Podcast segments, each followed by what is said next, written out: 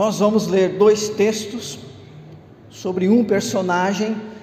Primeiro, Reis, capítulo 19, dos versículos 19 a 21. Segundo Reis, capítulo 2, versículos 1 a 15. Deus havia incumbido Elias de ungir o seu sucessor. Capítulo 19, versículo de 16 de 1 Reis, que nós já estudamos isso quando é, estudamos sobre Elias. Uma das coisas que Deus, uma das missões que Deus deu a Elias foi que ele então ungisse um sucessor para ele. E Elias fez isso, lançando sobre Eliseu a sua capa, um modo que Elias agiu. Alguns foram ungidos com óleo mesmo. Foi dessa maneira que eles foram separados. Por exemplo, Davi. Samuel foi lá, e passou em revista todos os seus irmãos mais velhos, chegou a vez dele, Deus confirmou no seu coração: é esse. Ele derramou óleo, e certamente, irmãos e irmãs, não foi o acaso, Deus confirmou no coração de Elias: esse é o, o escolhido para ser o seu sucessor. Então Elias, num gesto simbólico, transmite isso lançando sobre ele a sua capa. Quem, quem era Eliseu? O nome dele significa Deus é salvação. Assim como Josué significa Jeová ou Javé é a salvação, o mesmo significado de Jesus, porque é o mesmo nome, Joshua. Eliseu significa Deus é salvação. Interessante o nome, porque ele foi usado de uma maneira é, para milagres, irmãos irmãs, que nós vamos ver alguns, e realmente traduzindo um homem de Deus. Filho de Safate, e diz o texto que provavelmente ele era um homem próspero e de autoridade. Ele conduzia, diz o texto, doze juntas de bois então não era um carro pequeno, né? não eram poucas coisas. E ele conduzia a última junta, então mostrando certa autoridade. Essa era a vida dele. E Deus escolheu esse homem, no critério de Deus. Deus não escolheu porque ele era próspero, ou porque ele estava conduzindo a décima segunda, ou porque estivesse conduzindo qualquer outra junta de bois. Porque nós conhecemos o critério de Deus. O critério de Deus é espiritual. Certamente Deus conhecia o coração daquele homem, e então Deus o chama para suceder Elias. Sempre me disseram que é mais fácil você suceder alguém que não fez um bom ministério, é, que não desempenhou bem a sua função, né? Porque você sendo um pouquinho melhor já vai se destacar. Mas já pensou você suceder Elias? Nós vimos um pouco aqui da história de Elias. Aliás, nós vamos ver algo a mais de Elias.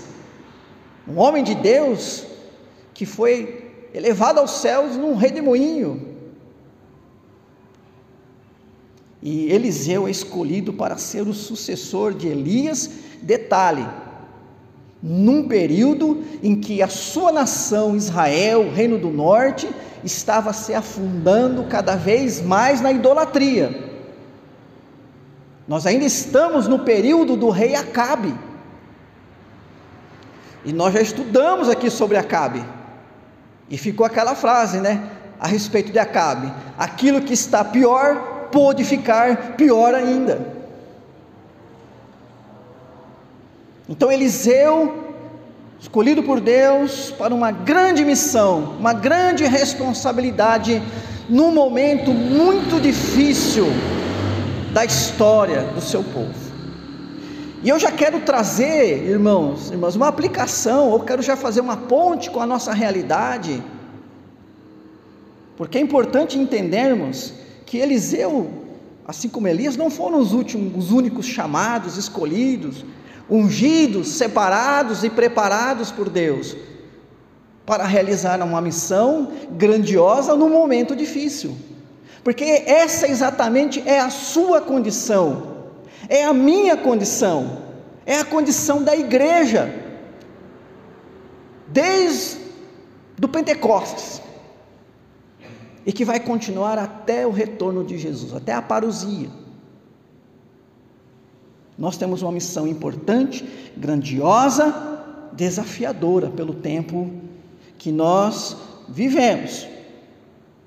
E olha que interessante, irmãos e irmãs, porque a nossa missão, a missão de todos os crentes, é complementar o corpo de Cristo, né, o corpo místico de Cristo, a igreja. O que eu digo complementar? Está vendo esses bancos vazios? E tem mais lá para dentro, por causa da pandemia, a gente teve que levar para lá. Nós temos que complementar isso. Mas encher de convertidos, né? não é só encher. Se a nossa missão fosse só colocar gente aqui dentro, já teríamos achado uma estratégia de marketing e aí já tinha resolvido esse problema. Estamos falando de encher com pessoas convertidas e dispostas a fazer aquilo que disse Jesus em Mateus 16, 24: negar a si mesmo, tomar a cruz e seguir a Jesus. A ser discípulos, então nós temos uma missão, uma missão hoje, uma missão agora. Mas irmãos e irmãs, pensando que Eliseu é uma continuidade do ministério profético de Elias, Eliseu sucede a Elias. Nós temos que entender também que a igreja tem uma missão em que uns vão sucedendo os outros, porque nós somos temporais e nós cumprimos a nossa missão enquanto estamos vivos ou enquanto temos força física, enquanto podemos, e depois fica para os mais novos, mais novos continuar essa missão. Então, aquele culto infantil ali, irmãos e irmãs, é um trabalho de missão para quem vai nos suceder. A geração seguinte que vai dar a continuidade nesse trabalho. De tal maneira que daqui a décadas, se Cristo não voltar antes, é esse povo que estará aqui com a missão de preparar os seus sucessores. E essa, esse é um trabalho, irmãos e irmãs, que não é para fechar, que não é para parar. Então nós temos essa missão de servir continuamente até o fim dos dias. Essa é a tarefa da igreja. Por isso, a semelhança nossa com Elias, com Eliseu, pois o nosso chamado, a nossa missão são de origem divina, sustentados por Deus, para continuar pelos séculos dos séculos, ou seja, até quando Deus, por fim, chamar a sua igreja, a fim de que o reino de Deus tome conta definitivamente lançando a morte, o pecado, o diabo para o lago de fogo e enxofre eternamente. Por isso, esse tema, a igreja em missão até o fim dos tempos.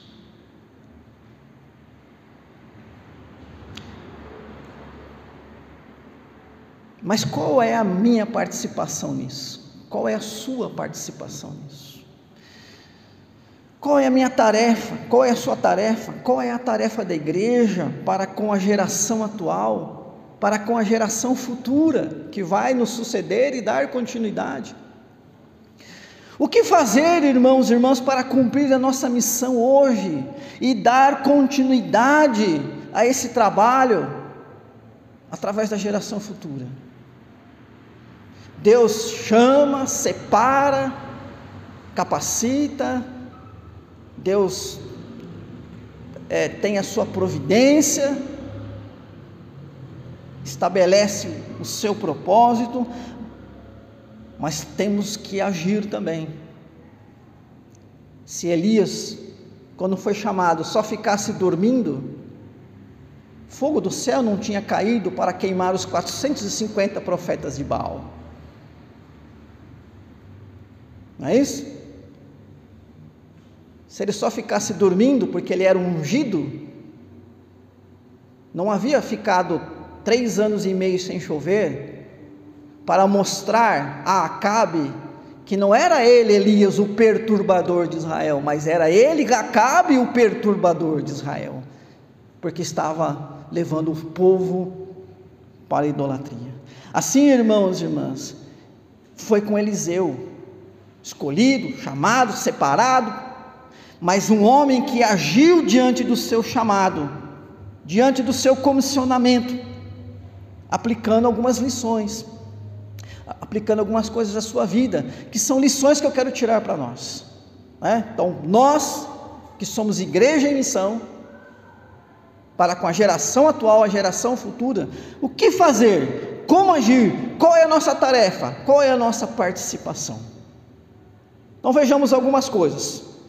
Em Eliseu, primeiro, primeira lição tirada da vida de Eliseu: dar prioridade ao chamado e missão. Temos que entender qual é o lugar do nosso chamado e da nossa missão para com a obra de Deus. Capítulo 19, versículo 20, 21, aquele primeiro texto que nós lemos,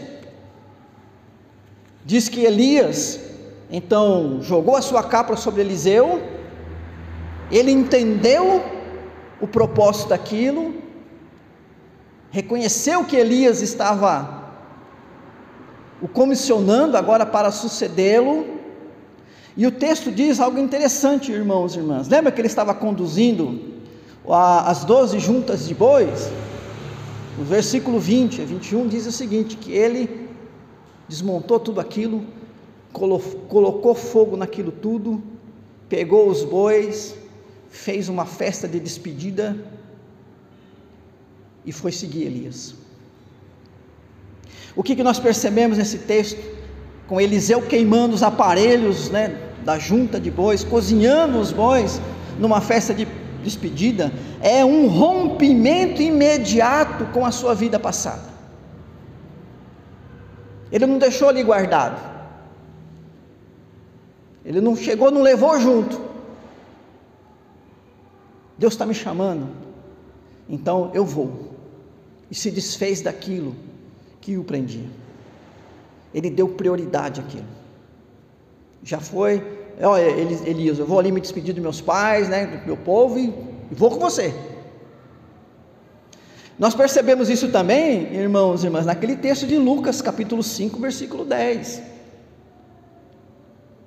Pedro, Tiago, João, né, encostaram o barco ali, e Jesus falou agora, daqui para frente vocês são pescadores de homens. E diz o texto que eles deixaram o barco e passaram a seguir Jesus. É prioridade.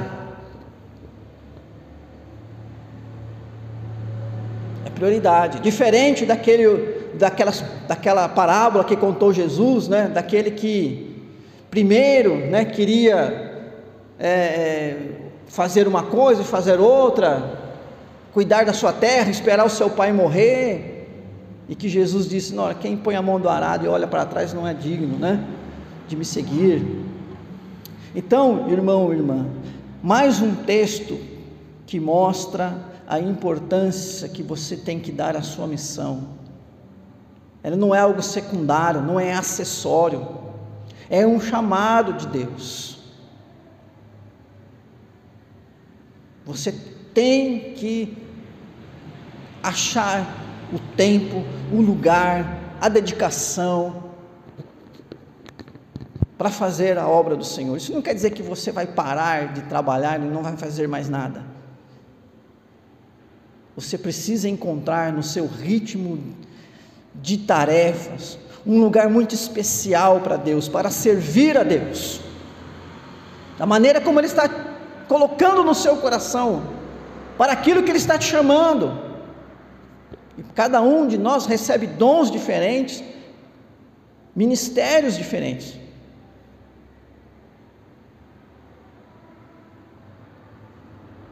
E se alguma coisa te prendendo, você tem que romper com isso. Especialmente se o que estiver te prendendo é o teu próprio eu, teu próprio ego.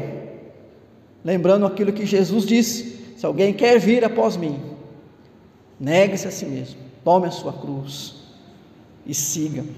Então a primeira lição tirada de Eliseu é o da prioridade que temos que dar para o nosso chamado, para a nossa missão enquanto igreja, com a geração atual, com a geração futura. Segunda lição: passar pelo processo de aprendizagem. capítulo 19, versículo 21, a segunda parte, diz então que é, Eli, Eliseu foi, né, seguiu Elias e o servia. Segundo Reis 3:11, Josafá conversando com Acabe vai dizer, né, que havia um profeta ali, Eliseu, aquele que deitava águas, né, ou deitou águas nas mãos de Elias, ou seja, aquele que serviu Elias, foi um servo, um serviçal de Elias. Então a coisa não foi imediata assim. Eliseu foi chamado e, ó, então tá, tchau, agora é com você, estou indo embora. Houve um processo, houve uma aprendizagem.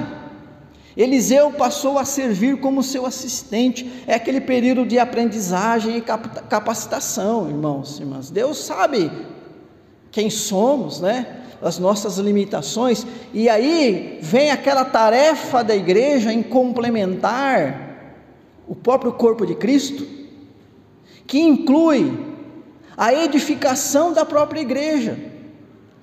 E que nós lemos lá em Efésios capítulo 4, de 11 a 14, que nós já lemos aqui no culto. Né? Só para recordar lá, e Deus concedeu uns para apóstolos, outros para profetas, outros para evangelistas, outros para pastores e mestres.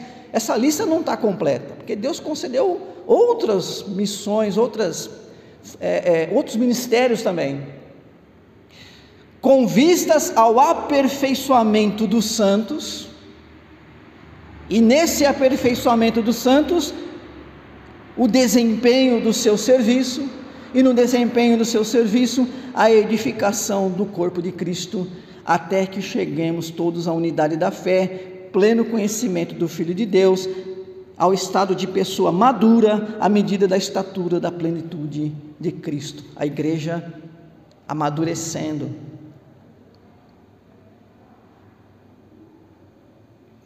Como é que nós amadurecemos espiritualmente? Um servindo ao outro. Aqueles que Deus tem chamado para o ensino, aqueles que Deus tem chamado para o aconselhamento, aquele que Deus tem chamado para a exortação, aqueles que Deus tem chamado para o encorajamento, aqueles que Deus tem chamado para dar exemplo, né, a liderança, para supervisionar, aqueles que Deus tem chamado para contribuir, porque é preciso haver investimento, não é isso? De tal maneira, querido irmão e irmã, que de, alguma, de algum modo, eu, você, a igreja, servindo um ao outro, possibilitamos um crescimento espiritual comunitário. E a igreja cresce, e cresce no vínculo do amor, diz esse texto aqui de Efésios. Nós temos que passar por esse processo, mas nós temos que entender, né, que fazemos parte desse processo.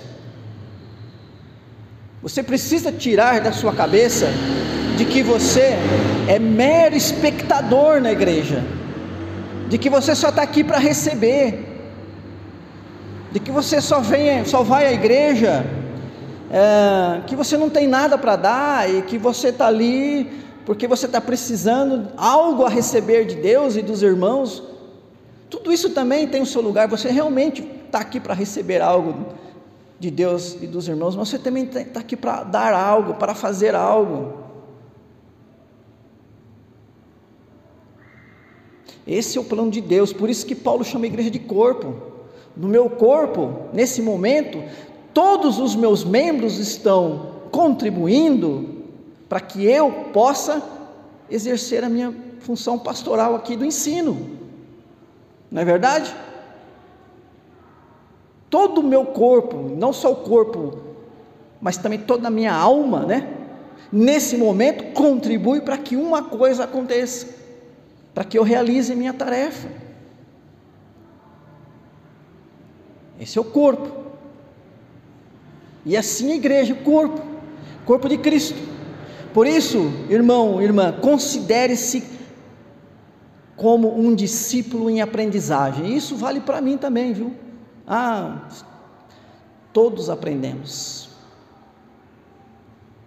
Todos estamos aqui para o aperfeiçoamento. E nós precisamos, irmãos e irmãs, porque a tarefa que nós temos, ela é grandiosa. E num momento crítico da nossa história, porque é um mundo tenebroso.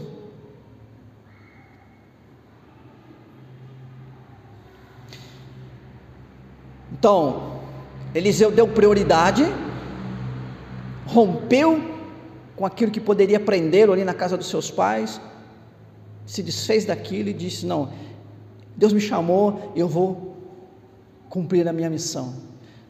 Mas ele passou por um processo de aprendizagem, capacitação, o texto não fala quanto tempo, mas houve sim um período. E a terceira lição que tiramos de Eliseu é que ele passou por provas. As provas fazem parte, né? Todo mundo aqui já foi estudante, e aquele dia mais terrível do estudante é o dia da prova. Não é isso? Seja ela qual for o tipo, não é muito fácil não ser provado. E uma prova, irmãos e irmãs, ela não tem que é, exigir do aluno aquilo que ele não aprendeu, aquilo que ele não sabe, mas ela tem que verificar o quanto ele aprendeu daquilo que foi ensinado. Qual foi o aproveitamento dele? Então, realmente, provas, elas nos levam aos limites, para que a gente possa, né, fazer uma avaliação. Não sei, os irmãos, eu já fiz algumas vezes aquele exame de esteira, seguida de um ultrassom aqui no, no coração, é, esqueci o nome que dá naquele exame lá, não é só esteira, depois da esteira você ainda faz um, um, um exame, né? Quer dizer, a hora que você está ali quase que não aguentando mais respirar naquela esteira, o médico com o auxiliar pega você, joga na cama ali, já põe seu coração a mil, porque é sobre um estresse intenso que o coração é examinado, porque é naquela hora que se tiver problema ele vai aparecer. Então leva ao limite, vai perguntando, como é que você está? Né? De 0 a 10, como é que está aí o fôlego? Né? A hora que você chega, eu não aguento mais. Então é a hora que vai fazer a verificação. As provas, Eliseu foi provado, irmãos e irmãs, provas fazem parte da vida cristã, do processo de aperfeiçoamento. Por isso, Tiago vai falar: fiquem alegres quando vocês forem provados. Quando a fé foi provada, porque isso traz maturidade. Não é isso? Tiago, capítulo 1, versículo 3, 2, 3, que tanto já mencionamos aqui em outras ocasiões.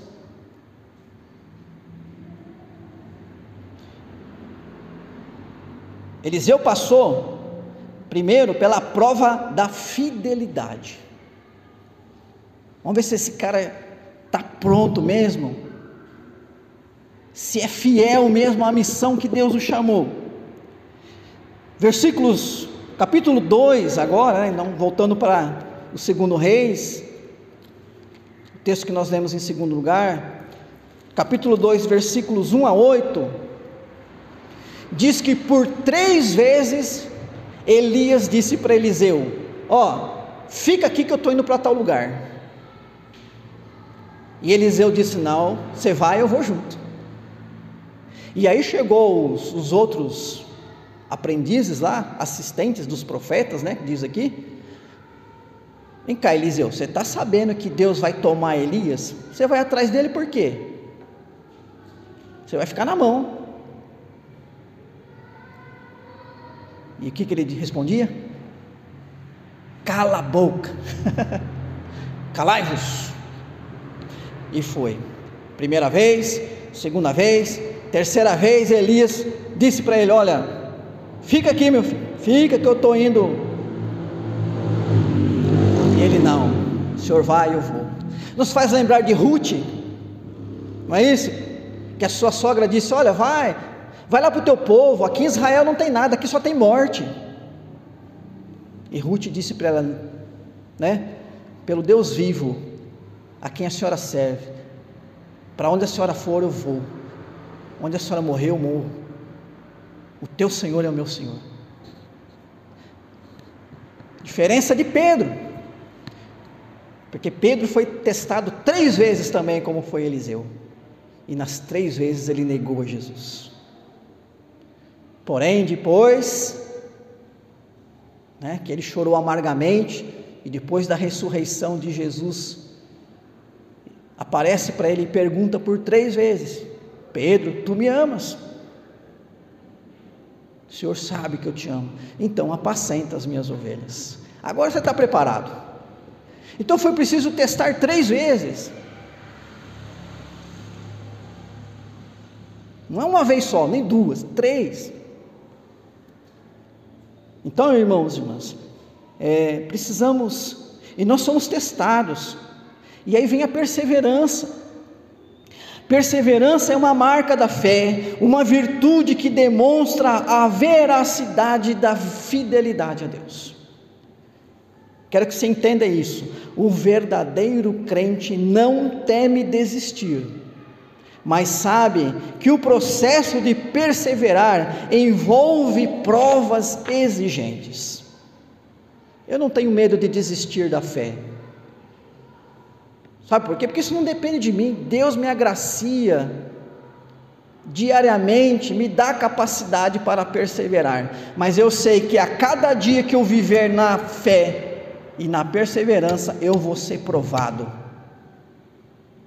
Se por um lado Deus me agracia com perseverança, por outro lado o diabo me tenta, me, ele sabe que ele é perdedor, ele sabe que ele vai ser derrotado, mas ele não desiste porque ele quer né, trazer o desânimo, confusão. O único propósito do diabo é levar o povo de Deus a abandonar a Deus, a desistir da fé.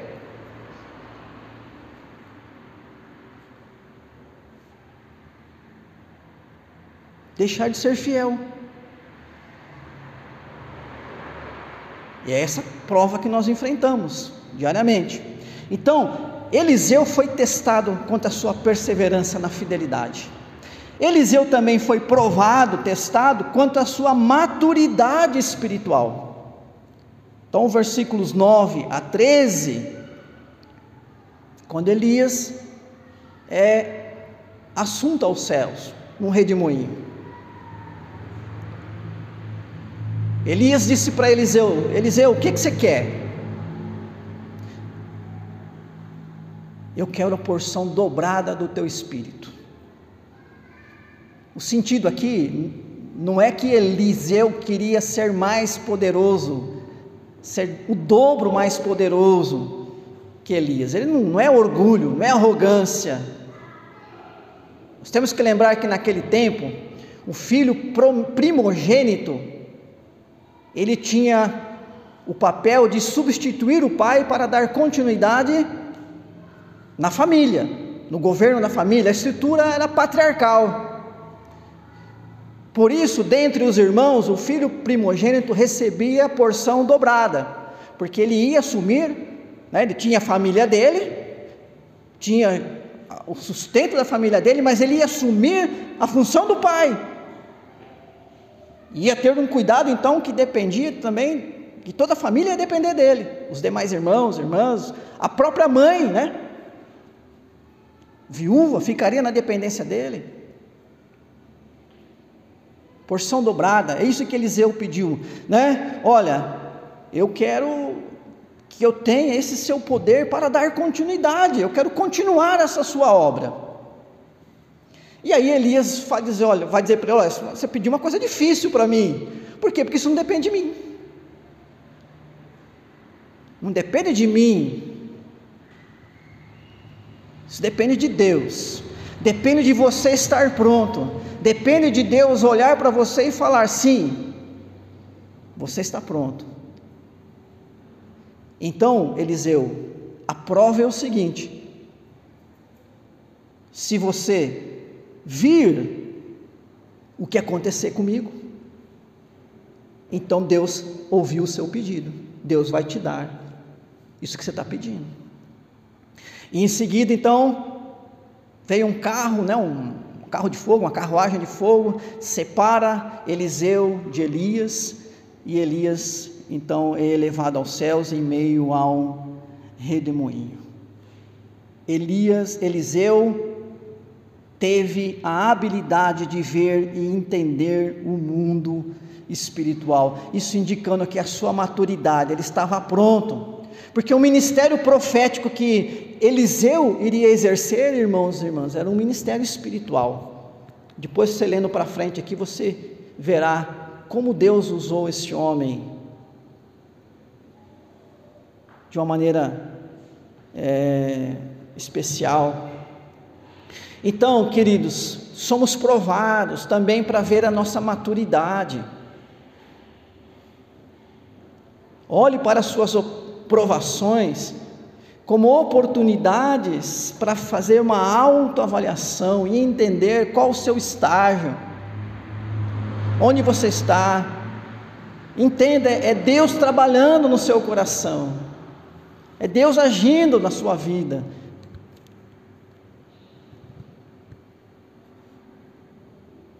É Deus te lapidando.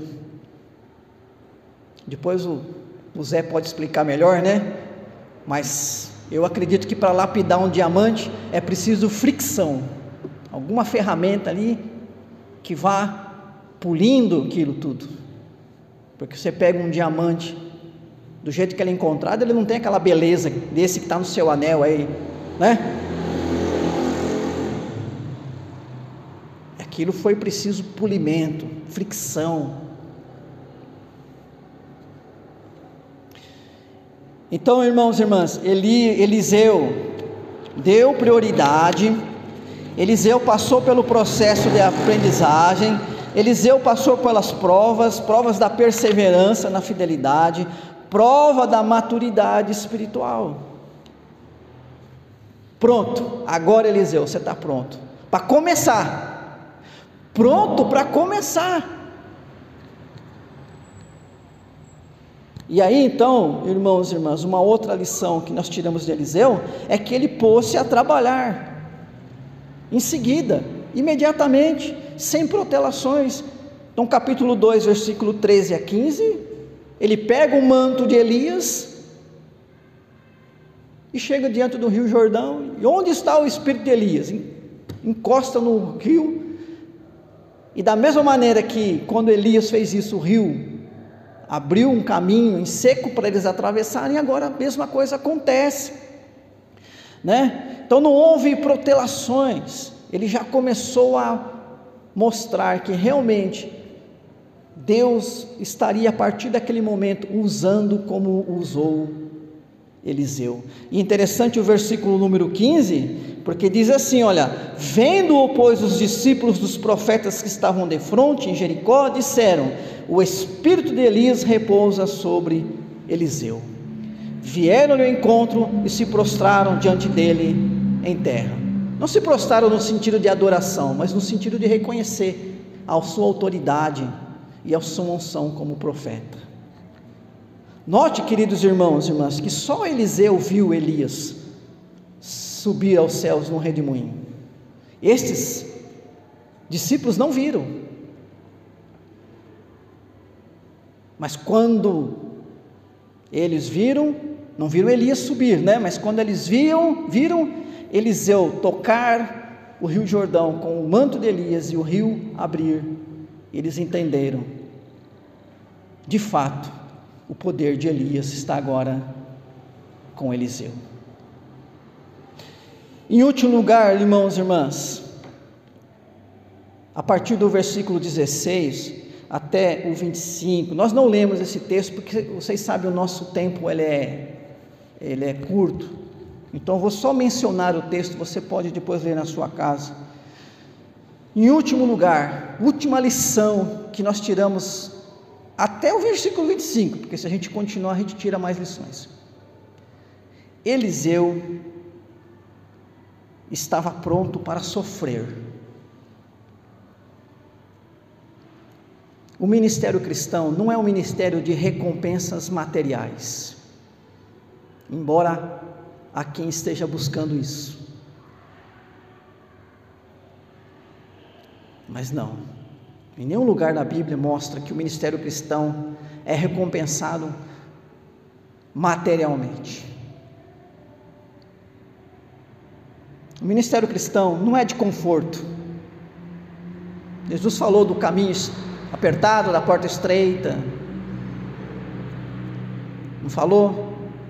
As raposas têm os seus covis, os pássaros os seus ninhos, o filho do homem não tem onde reclinar a cabeça. Tem conforto não. Jesus não teve conforto algum. O ministério cristão é de provas e de sofrimento. Em que sentido? Primeiro, pelas oposições internas. Que eu digo internas, às vezes dentro da própria família, dentro da comunidade, alguém pode se opor, pode resistir, pode desconfiar, pode rejeitar, pode ser insubmisso alguém que Deus está colocando numa posição de serviço. Então, versículos 16 a 18 vai narrar que os outros assistentes lá dos profetas, né, os outros é, é, discípulos ali, disseram para Eliseu: Olha, deixa a gente procurar o corpo de Elias. E Eliseu disse: Não, não precisa. Por quê? Porque eu já falei para vocês que ele foi elevado aos céus.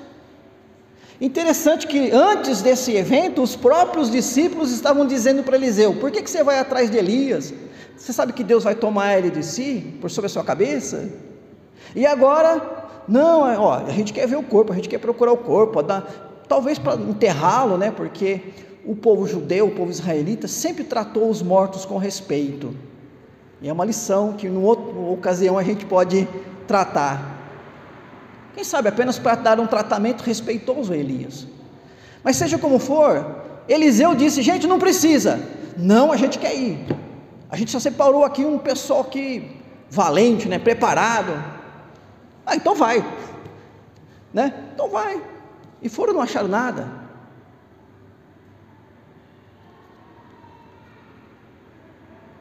O ministério cristão, irmãos e irmãs, seja qual for, o serviço cristão, é lidar com pessoas. Nós lidamos com pessoas, lidamos com doentes, com casais, com crianças, com jovens na sua rebeldia, né? lidamos com pessoas de maturidade, cabeça dura, com velhos teimosos. é isso que nós lidamos, nós lidamos com nós mesmos.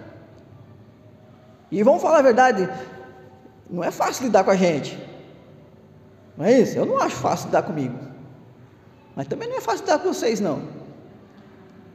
Mas é o amor que nos permite, não é isso? E a gente sabe que um ajudando o outro, a gente sofre, porque tem mesmo, tem desentendimento, tem, tem um monte de coisa. E Eliseu já começou assim, né?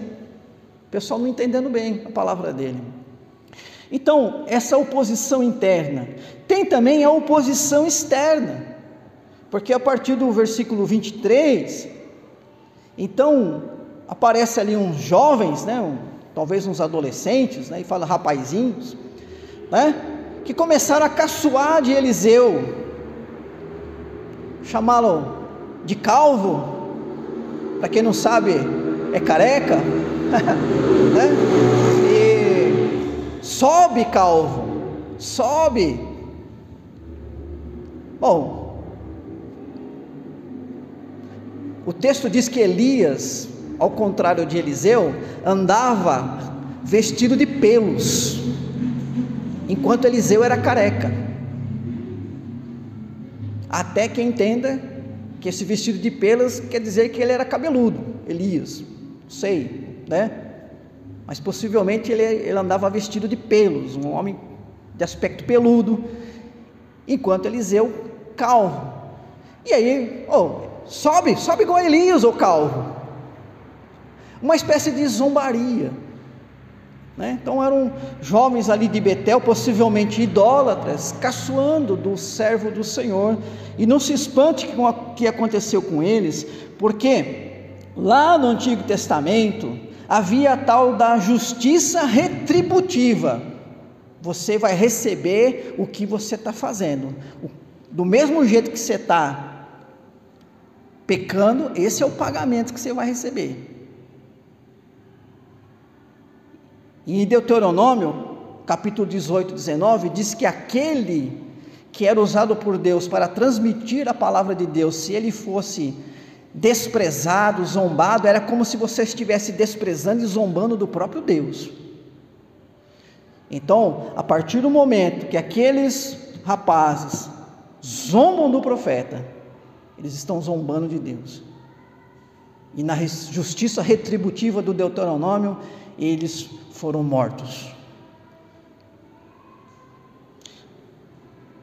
Conosco é diferente, nós vivemos o tempo da graça, não é isso?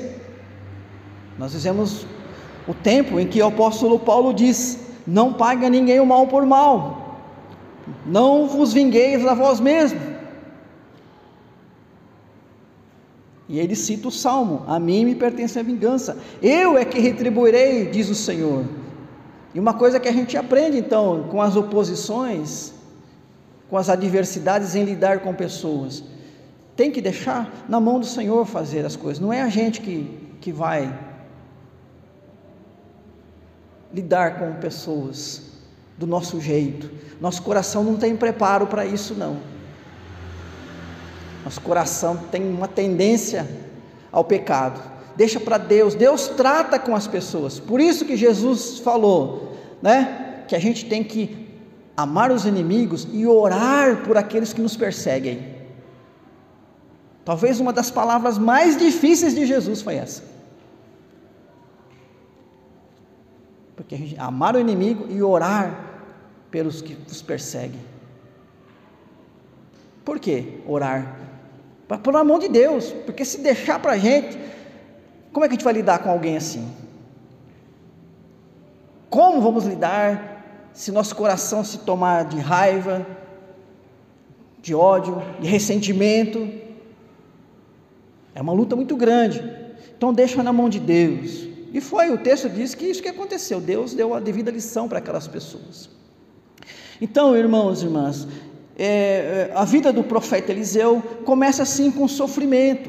Né? Versículo 19 a 22, a gente não vai tratar aqui por causa do tempo, ele já foi chamado para socorrer pessoas que estavam passando necessidades, enfim, não é uma vida fácil, né?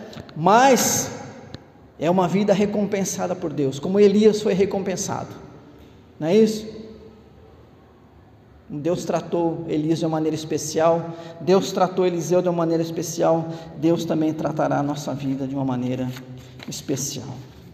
Então, irmãos e irmãs, né? Somos chamados pelo Senhor, escolhidos por Ele, comissionados pelo Senhor para a geração presente, com esse momento atual que nós vivemos e também com a nossa geração futura, porque eles vão nos suceder e dar continuidade a esse trabalho. Vamos dar prioridade a essa missão, vamos nos preparar para essa missão. Vamos passar pelas provas necessárias para o nosso crescimento, o nosso amadurecimento e vamos estar prontos para sofrer sabendo que em tudo isso Deus estará cuidando e sustentando das nossas vidas.